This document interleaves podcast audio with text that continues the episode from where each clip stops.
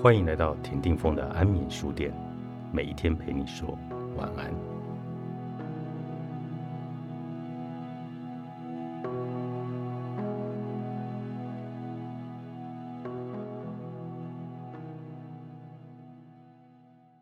当人们将追求快乐视为一种结果，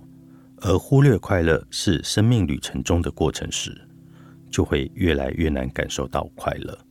而生命历程中每一种感受都是很重要的，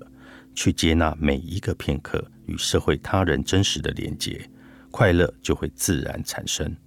我们要如何学习与快乐和不快乐来共处？今天安眠书店牛奶姐带来这一本《当快乐成为负担》。不快乐就是你的权利。嗯，我今天要来帮大家介绍的这一本书呢，它的内容其实很简单，分成三个部分。第一个部分它就是在讲快乐，然后第二个部分它在讲不快乐，然后讲完快乐跟不快乐，作者最后其实希望带给大家的是意义。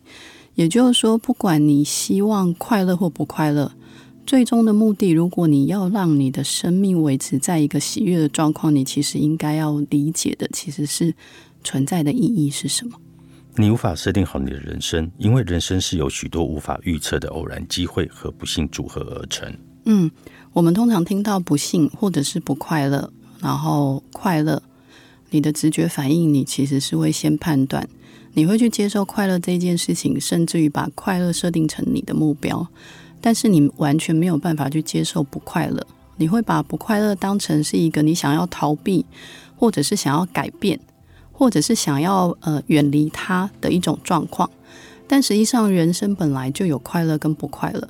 所以当我们在理解快乐跟不快乐之前，你必须要先去接受快乐跟不快乐其实都是你的生活的一部分。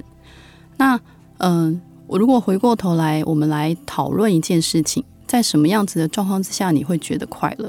或者在什么样的状况之下你会觉得不快乐？我们通常都会认为快乐其实是一个被设定的目标。那当你设定了一个目标，你希望去完成它。举例好了，如果今天呢，我希望对方送我的礼物，然后刚好对方送给我的礼物就是我想要的，我其实会觉得非常的快乐。可是我同样希望一个礼物，可是当对方送给我的礼物，不是我预设我想要的那个礼物的时候，这个状况之下呢，你其实不会出现快乐，你反而会出现不快乐。那我们如果细细去分析的时候，是因为我们先设定了一个目标，当那个目标跟我们想要的产生一个落差的时候，你的心情自然而然就会出现不快乐这个感受。但实际上，这个人送给你的都是礼物啊，所以如果在我们回到更远点。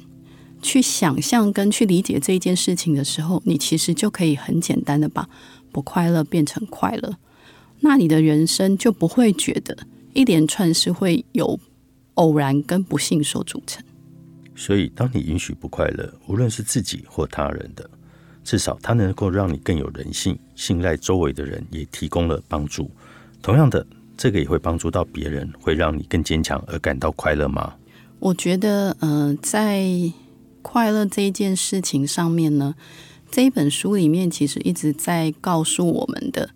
嗯，就像它的书名，其实我觉得我自己在看的时候，我觉得这本书真的非常的哲学，就是你必须要先去理解到底快乐是什么，不快乐是什么，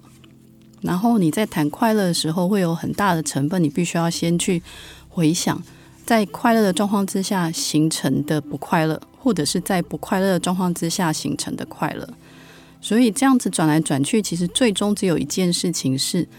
你有没有办法可以完完全全去接受快乐跟不快乐都是你生活中或者是你生命中的一部分，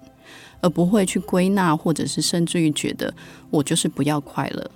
然后我只接受我想要的快乐。当快乐成为负担，不快乐就是你的权利。作者迪克·德·瓦赫特，商周出版。